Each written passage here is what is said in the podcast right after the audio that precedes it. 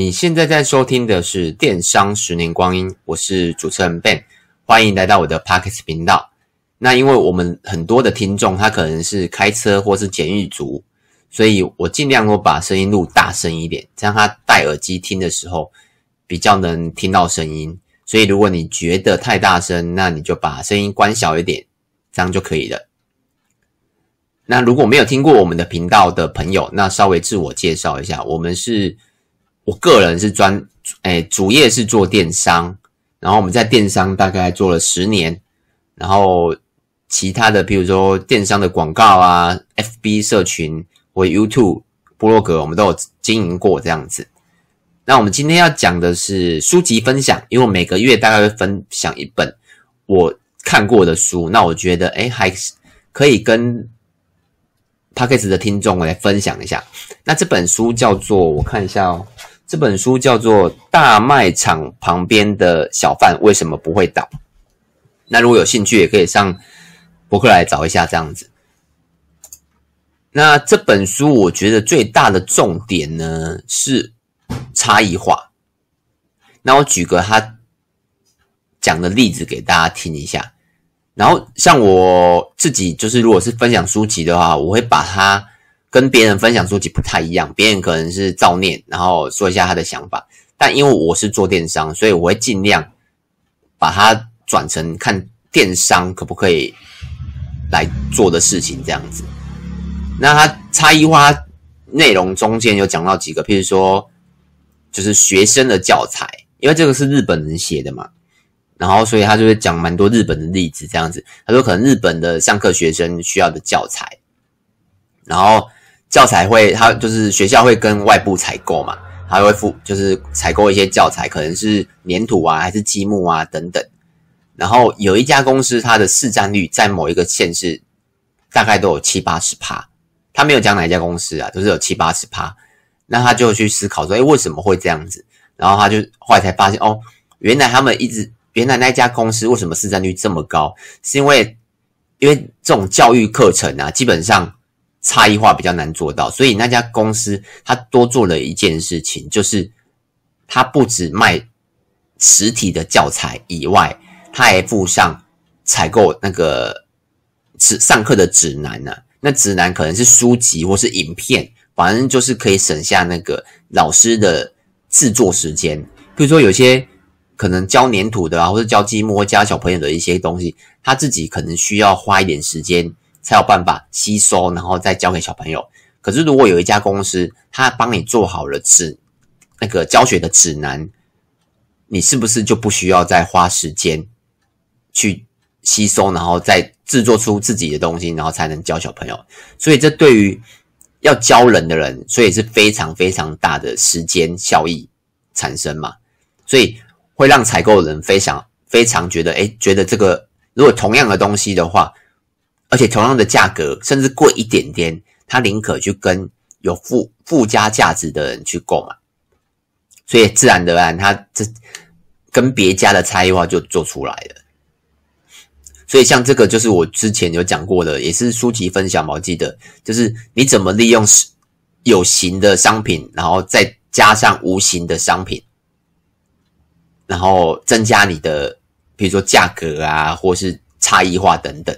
像这个我们一直有在做啦，譬如说可能我我们卖的卡西欧手表，像外面啊别人都是保固一年，那我们怎么做？我们就是保多保固两年，所以是三年，就跟那个这个 idea 其实也是跟那个全全国电子学的，它不是什么七年保固就甘心嘛？我记得，所以我们自己帮客户多保固我两年，目前是全台湾我没有看过有一家敢这么做。那我们这么做的原因，就是因为第一个我们吸收成本嘛，第二个是。像这种大牌子啊，像你知道卡西欧啊，或是 Seiko，或是或是就是手表嘛。可是如果像电视的话，和联啊，什么一大堆，那种差异化更小。而且你在灿坤买，或是在全国电子买，或是在一般的电器行电器行买，其实它价格都不会差太大。所以你要怎么让客人跟你买呢？所以你就要想办法。像这个就是我们想的办法，就是如果价格都一样的时候。那客人怎么想跟我买手表，对不对？所以我就要想办法去创造我的差异化。那再来，他有举到，就是还有一个一个例子是，卖相机的，像我们现在很多台湾啊，还是有一些那种冲洗照片的。以前是柯达吧，然后现在还有一些啦，比如说可能一些比较传统的，帮人家拍那个大头照啊，出国的那个相机、那个护照、护照的照片嘛，然后身份证、健保卡等等。目前可能是专门做这个啦。然后之前早一年、早些年的年代，他就会冲洗照片嘛，然后他们就去思考，因为他们也有卖硬体跟硬体，就是所谓的相机嘛，然后跟一些配件。然后软体就是所谓的冲洗照片，然后我们就去思考，因为业，因为现在老实说，没有人在冲洗照片的了。然后硬体的话，如果你是小公司，我为什么不直接去跟 PC 买，跟某某买，那个价格比较划算，而且可能又有回馈、信用卡等等。那他们就想的是，客人既然不会在我这边买东西了，就是买硬体的东西了，那他怎么去推销他的软体？所以他去慢慢的去做问卷啊，去调查。然后发现，其实客人买的啊，不是相机，而是回忆。所以他就慢慢的、慢慢的去，可能只要有客人来，他就是不厌其烦的去跟客人聊天啊，等等一些。因为他发现他不是买相机啦，他绝对来，绝对不是买相机，他买的是可能这段旅程的回忆。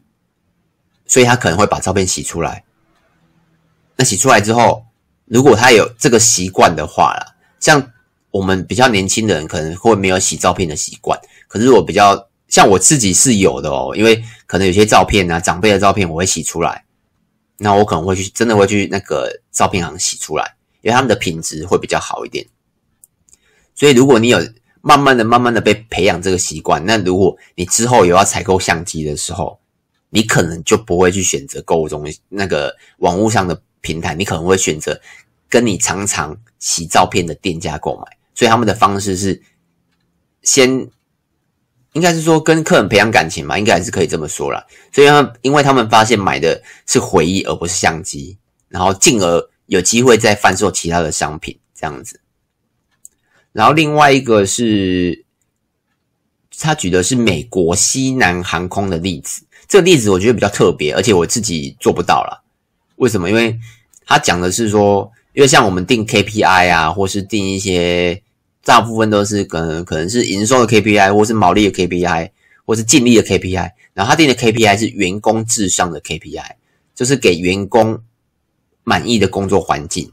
他的逻辑就是这样，就是你给员工很好的工作环境，然后员工自然而然的，可能有一些手法我不知道，他可能没有他没有写清楚，就是一个好的工作环境，然后就会产生工员工就会为你的。客户就是为，嗯、呃，应该怎么说呢？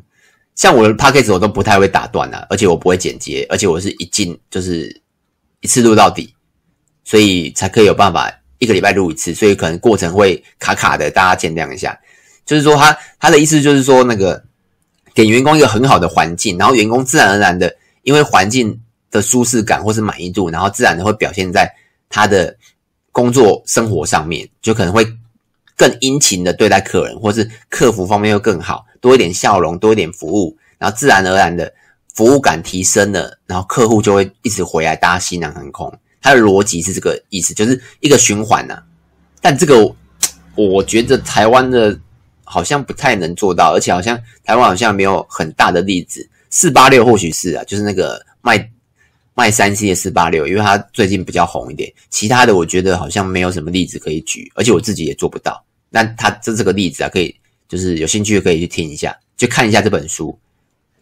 然后再来就是，他举的是在这个我们自己也要小心一点，就是他举的是在竞争市场中，然后如果你把商品涨价，会有流失客人的风险。这什么意思？他就是说，嗯，他这个意思是说，就是如果像我们卖卡西欧手表嘛。但我们的价格已经是比较偏贵一点点了，就是但没有贵很多啦，可能五趴十趴左右。但因为我们有使用差异化，就是我刚才讲了讲的那个前面，就是我们保固啊跟保修的时间都比较长一点。但如果啊，如果你在这么竞，像卡西欧手表是非常的竞争哦，不管是网络上，然后实体上，大部分你要买绝对买得到。不会有买不到的问题，非常的竞争。所以如果像我们如果再继续涨下去啊，其实如果又没有提供相对的差异化，会有流失客人的风险。所以这个我们自己也要非常小心的。像其实谁不喜欢越赚越多越好？像如果我可以赚一，我可以赚两百，为什么我要赚一百？对不对？所以我们也在思考着，如果要再要再把价格再往上拉，你可能保固的时间是不是更长，或是提供什么更好的服务？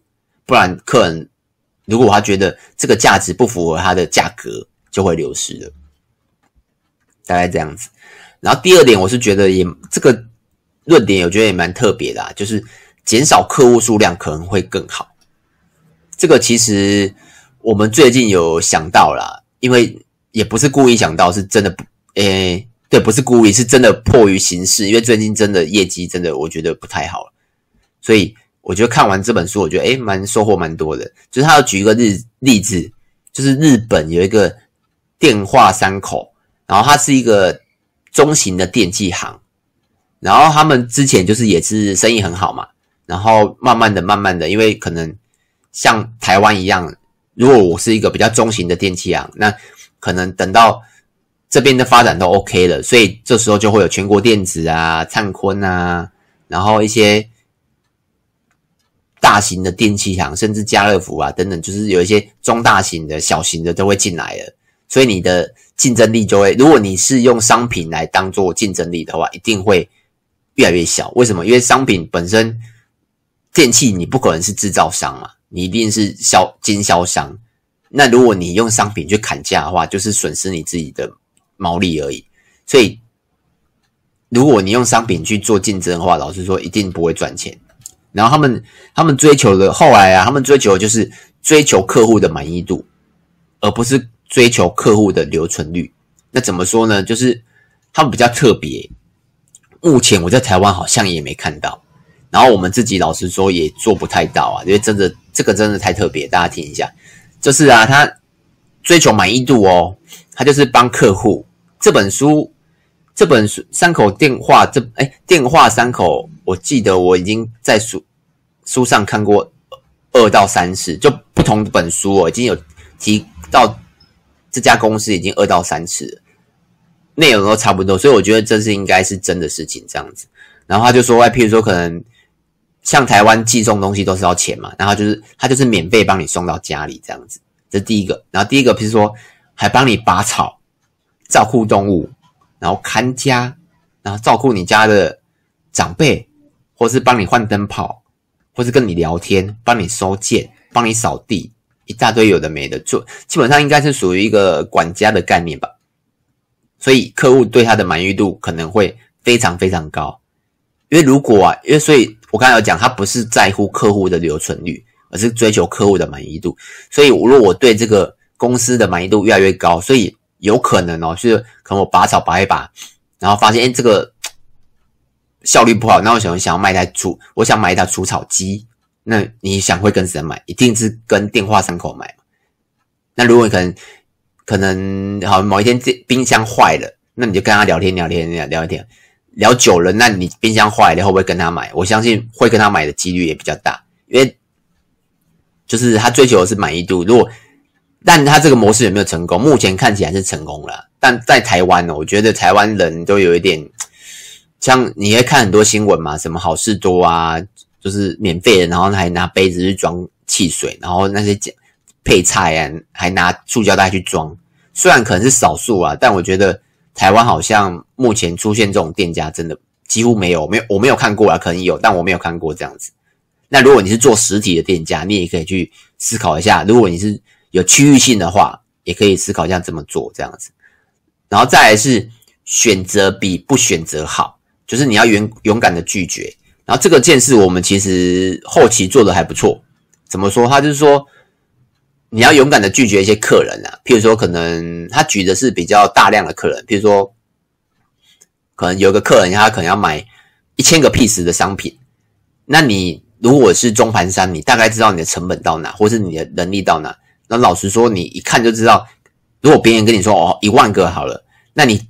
你根本就不可能接，像举例我们的例子来看，如果有人跟我们像之前那个防疫时防疫时期的时候，二月的时候，我们有卖护目镜，我们护目镜卖的非常非常好，大概那时候大概卖了五六千支有、卖的非常好。然后很多客人都是那个工厂啊，或是国外的厂商，他会直接打电话来问，就是直接问我们可不可以，比如说五万支，或是两万支、三万支的护目镜。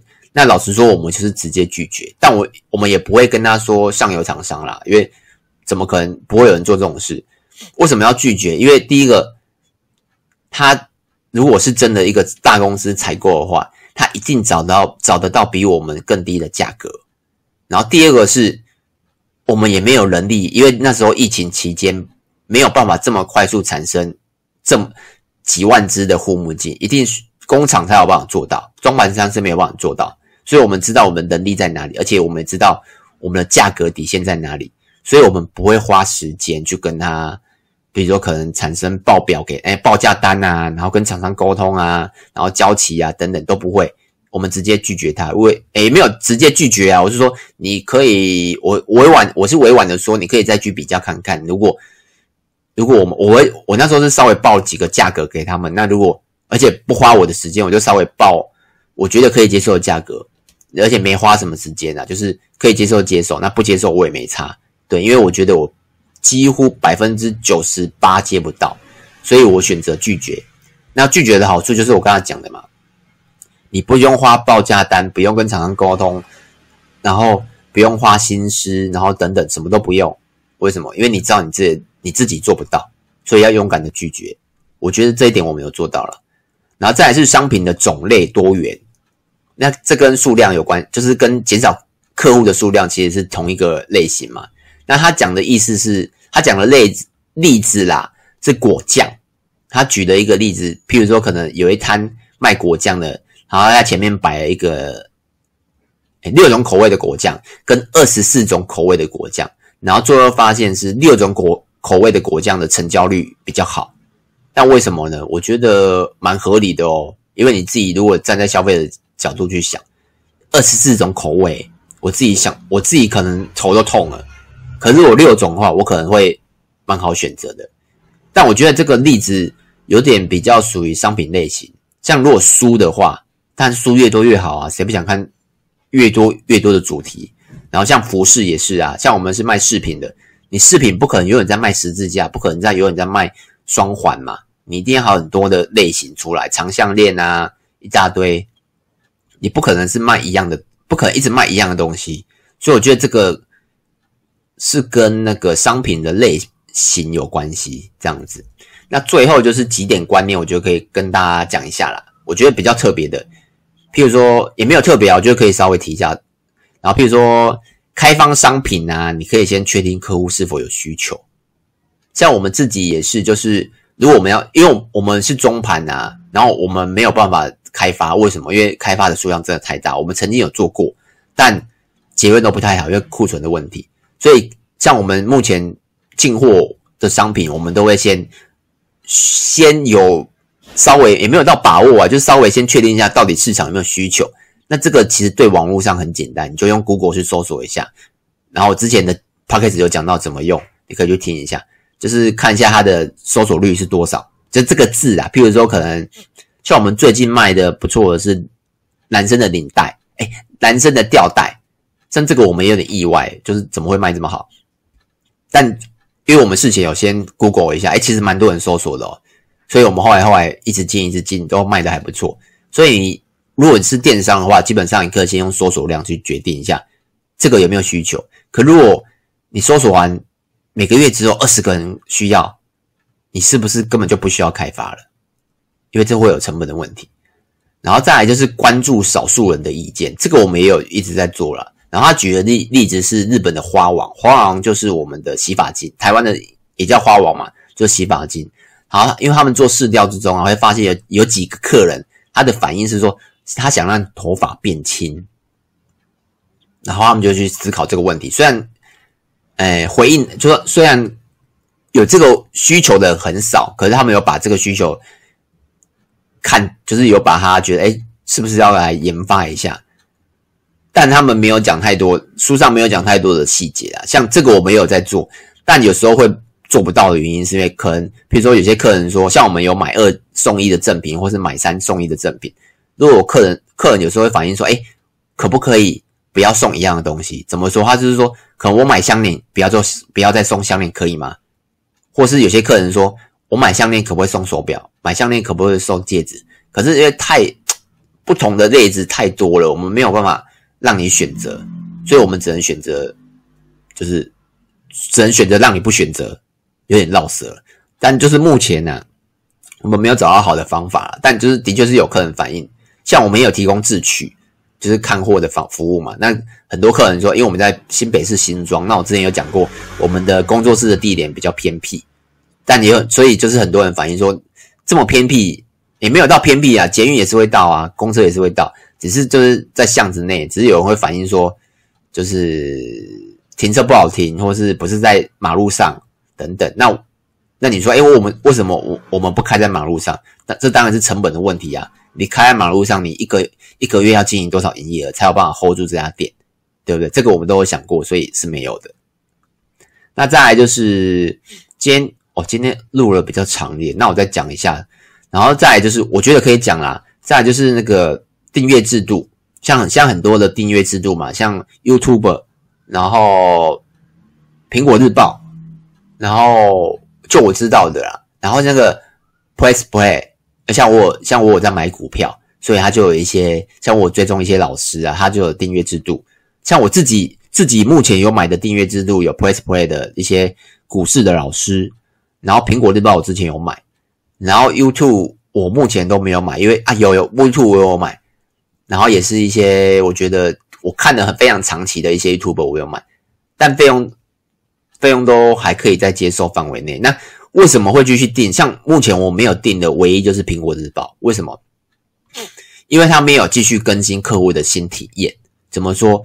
它的新闻跟别人的新闻我，我我可能有差异，但我察觉不到，察觉不到有任何的差异。所以虽然我想要支持他啦，就是因为觉得。我觉得他虽然一些新三色，但我觉得有时候他还是有一些代表作嘛，我觉得可以支持。但但他的客户体验真的不好诶，因为他没有什么，我觉得我付费了，但我不觉得我有享受到比较一些享受到一些比较市场独特的新闻，对啊，我觉得我没有，所以我其实订了大概半年吧，我就把它虽然一个月一百二十块，但我我还是把它退掉了。然后像目前我有订的就是 YouTube 嘛，然后一些。股市的 Press Play 的东西，那这些东西，尤其是股市的东西，我目前常像股市我的老师，我订过两个，那一个我大概订一个月就把它退掉了。为什么？因为那个老师，我觉得，嗯，他可能 Forever 也有人在讲那几档股票，然后我大概订了一两个月吧，就是你一个月前看的跟一个月后看的东西全部都一模一样，不没有到一模一样，但就是大同小异啦。所以我觉得，哎。可能不是我要的啦，所以我就退掉。可是另外老师我已经订超过快一年多了，他一直不断的更新他的客户体验，所以我一直订下去。所以我买的为什么会买他的服务，就是因为第一个他的他的自己的独特见解，然后第二个当然是他的，我觉得他对我的客户体验是好的嘛，而且他的东西是搜索上你 Google 搜索是不容易的，而且有时候可能要花大量的时间。所以我觉得订阅制啊，如果你要做订阅制，就是你市场有没有独特性，然后搜索容易吗？或是客户你，而且我客户体购买了你的订阅，你有办法一直持持续性的创造客户的体验吗？像苹果日报就是没有办法，大概是这样。然后我今天要讲一下结论，这本书啊，我觉得实体跟传统店家，我觉得可以看，而且可能会比较多一点的内容，那电商可能会少一点。但就是需要转换成自己的应用，像我自己看完之后，我会把一些他讲例子啊，或是方法，我会把它转换起来，然后看我这边公司可不可以有什么状况可以来应用到这样子。那我觉得它最大最大的重点就是我一开始讲的差异化，差异化就是不管任何的产品服务体验，都要有办法产生差异化啦，你才能才能创造客户跟你买的价值嘛，大概是这样子。那如果有什么问题，欢迎到 FB 或 YouTube 找我。那我的名字都是电商十年光阴。那如果可以的话，你觉得这一集有帮助到你的话，那就是可以帮我一下那个 Apple Podcast 帮我留个五星评分，然后跟留个言，或者你想听什么主题，然后我都会优先。如果在 Apple Podcast 留言的话，我就优先把它挑出来，然后看看有没有办法先录一个主题给大家听，这样子。那就这样子喽，拜拜。